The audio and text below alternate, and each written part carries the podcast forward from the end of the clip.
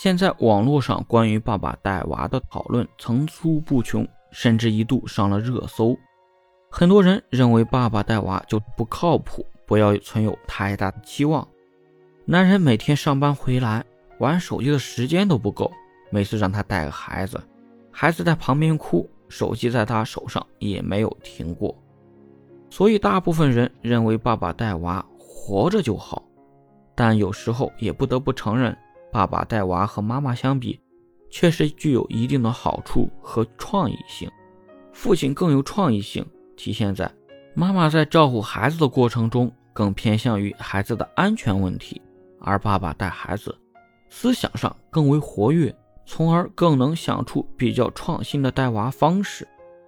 而父亲的创新行为更会让孩子感到新奇，激发孩子大脑的思考。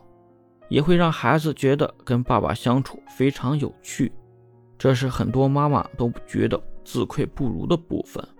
父亲更懒，但能培养孩子的动手能力。爸爸在带孩子过程中都比较懒惰，这是大家公认的一个情况。而因为爸爸的懒惰，才更加能够培养孩子的动手能力。爸爸会要求孩子去做某项事情。而妈妈带孩子的过程就会孩子安排好，所以这就是两者之间的差别。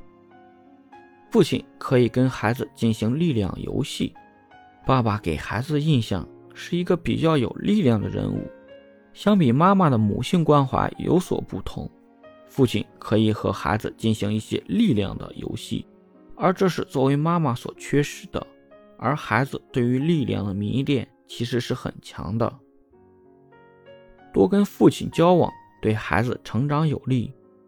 父母不论哪一方，在孩子的成长过程中都是不可缺失的。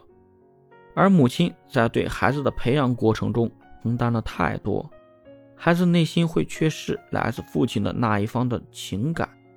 而和父亲交往，会让孩子内心更加成熟，也会更加的坚强，更有安全感，对孩子的成长更有利。妈妈会觉得更高兴，有利于家庭和谐。当然，这是最重要一点。父亲多和孩子沟通和交流，在一旁的妈妈会觉得很幸福，从而更利于家庭的和谐美满。而一个和谐的家庭，相爱的父母，对孩子来说都是非常重要的。